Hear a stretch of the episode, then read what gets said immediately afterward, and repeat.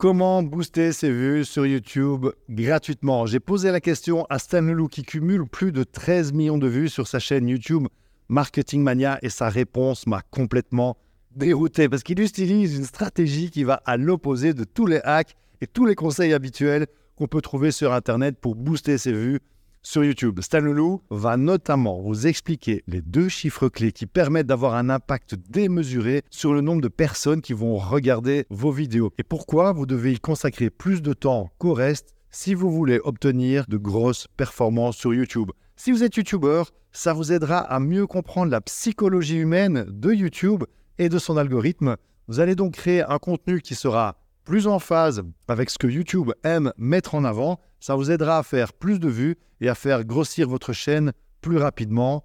On attaque. Stan Leloup est l'auteur du livre Votre empire dans un sac à dos. C'est le créateur de Marketing Mania, 300 000 abonnés au compteur et 13 millions de vues cumulées.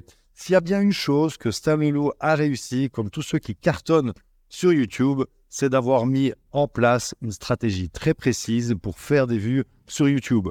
Vous allez voir que rien n'est laissé au hasard. Stan va vous expliquer la stratégie qu'il utilise. On y va En gros, il y a deux stratégies principales que tu peux suivre sur YouTube. Il y a la stratégie de faire du référencement, donc de faire probablement un grand volume de contenu avec des vidéos qui sont axées sur des mots-clés pour apparaître dans les recherches, soit sur euh, le moteur de recherche YouTube en lui-même, qui est le deuxième plus grand moteur de recherche au monde, soit sur YouTube, euh, sur euh, Google, pardon, qui est bien sûr le premier recherche, le moteur de recherche, et sur lesquels les vidéos vont souvent être bien mis en avant. Donc cette stratégie de référencement, c'est une stratégie qui est valide.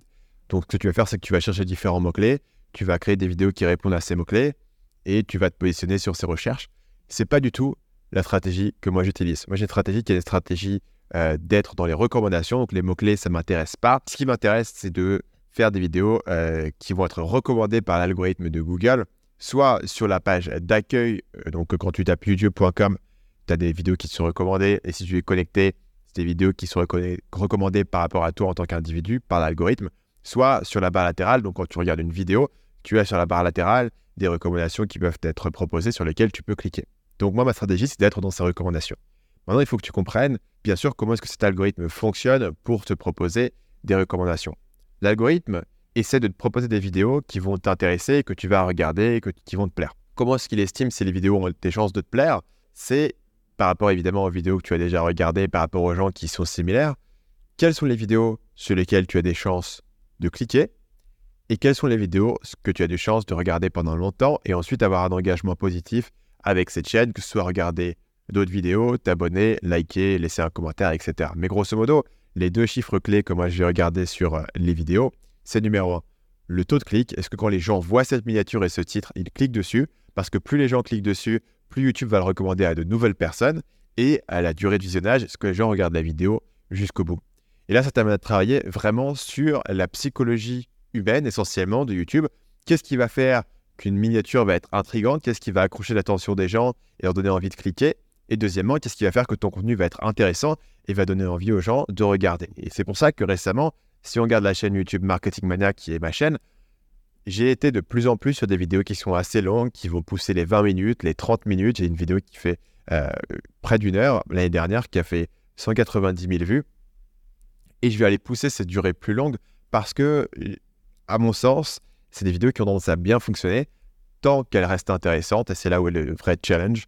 Euh, parce que, comme elles sont longues, bah, tu as une bonne durée de visionnage. Si en plus j'apprends à faire des bonnes miniatures, j'ai un bon taux de clic, une grosse durée de visionnage. Les gens qui regardent une vidéo ont tendance à en regarder plusieurs et à entrer dans une boucle sur ma chaîne.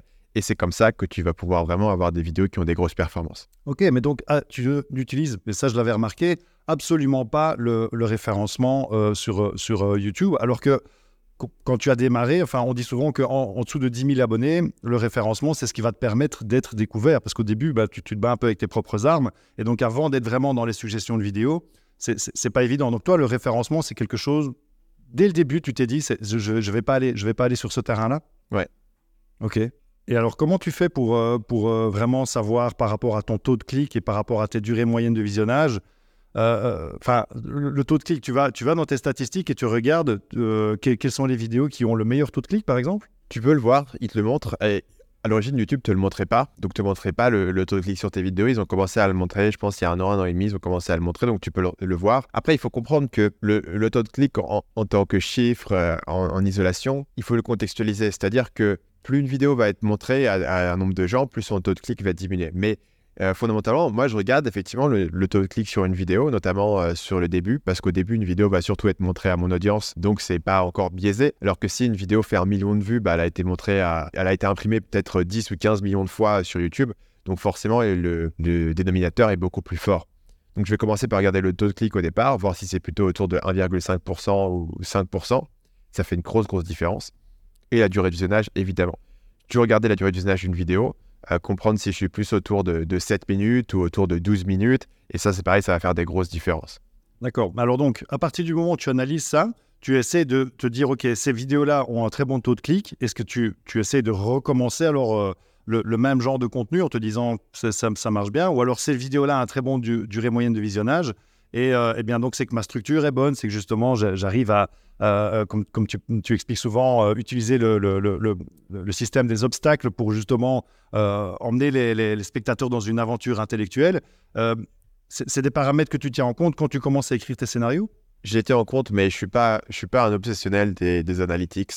j'aime bien regarder ce qui performe sur les vidéos et j'aime bien lire les commentaires pour comprendre qualitativement ce qui a intéressé les gens plus ou moins et j'aime bien de temps en temps regarder là où est-ce que les gens, euh, je les perds dans la vidéo. Donc, sur les vidéos YouTube, tu as une courbe de, de l'attention des gens, ouais. mais je ne prends pas énormément de décisions basées sur ces chiffres-là. Je dirais que les décisions, c'est plus au niveau de l'écriture, par exemple, de mon script. C'est est-ce que chaque phrase est absolument nécessaire? Comment est-ce que chaque phrase t'amène à la suivante? Et là, c'est un travail qui est assez proche, en fait, de moi, comment j'ai été formé, c'est-à-dire le copywriting, l'écriture de page de vente. Et tu découvres que si tu veux faire une page de vente, la règle numéro un, c'est que les gens lisent ta page. Que si tu écris une page qui est ennuyeuse et que les gens lisent pas, Hein, tu risques pas de faire beaucoup de ventes. Et donc, tu réfléchis comment est-ce que chaque phrase t'amène à la suivante, comment est-ce que tu maintiens l'attention des gens, comment est-ce que tu crées euh, une curiosité, comment est-ce que tu crées une envie de, voir la, une envie de voir la suite? Et c'est à, cette réflexion-là que je vais avoir à chaque fois que j'écris la vidéo, dans, mon écriture, dans mon accroche. Tu vois, ce matin, je devais, j'ai prévu de faire une vidéo euh, pour la sortie de mon livre et euh, j'ai une bonne structure pour la vidéo mais je trouve que mon accroche actuelle est, pas bonne. Et en fait, du coup, j'ai été bloqué pendant un moment sur la vidéo où je me dis quelle est la bonne accroche. Et je vais pouvoir passer beaucoup de temps à chercher la bonne accroche, à chercher la bonne manière d'entrer dans la vidéo, parce que je sais que ça va, ça va avoir un impact démesuré sur le nombre de personnes qui vont la regarder, parce que si les gens partent dans les premières minutes parce que ton approche et ton accroche est faible, euh, bah, ça va faire du mal à la performance de la vidéo. Versus si ton accroche est extrêmement forte, les gens pourront rester 5 à 10 minutes juste pour savoir le fin mot de l'histoire. Et donc, du coup, tu vas pouvoir les accrocher. Et puis, si le reste de ton contenu est intéressant, ils vont rester jusqu'au bout de la vidéo. Et ça, du coup, ça se transmet. L'extension de l'accroche, c'est la version la plus purifiée de ça. C'est évidemment la miniature et le titre. Quelle est l'expression en quelques mots Parce que c'est ce que tu as dans, le titre et dans la miniature. Et en une image, l'expression de, de l'accroche et de pourquoi est-ce que les gens devraient regarder la vidéo.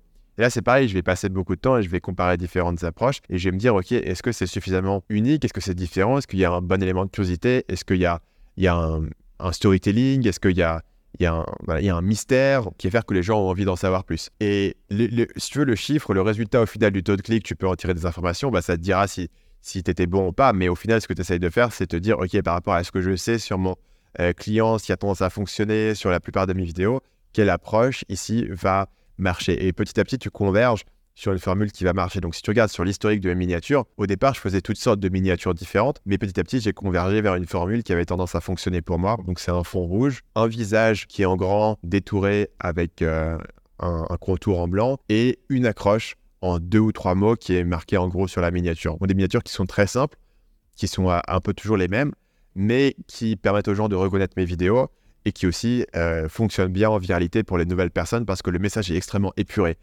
mais ça veut dire que je vais passer beaucoup de temps à sélectionner les, trois mots qui vont être placés sur ma miniature parce que je sais qu'ils peuvent avoir un impact démesuré sur la performance finale de la vidéo. Génial. Mais donc ça veut dire que, pour ce résumé, tu n'utilises absolument pas la technique d'acquisition de trafic par le référencement. Donc ça, c'est quand même déjà une position en se disant que YouTube est le deuxième plus gros moteur de recherche au monde. C'est quand même déjà un, un, incroyable de se dire que bah, tu t'es lancé là-dedans. Et puis alors après, ben donc pour toi, ça va être vraiment l'enjeu, ça va être d'accrocher avec une, miniature qui est vraiment euh, qui donne envie de cliquer, ou en tout cas qui permet de, de, te reconnaître, et puis après qui donne envie de cliquer avec les mots que tu vas placer dessus.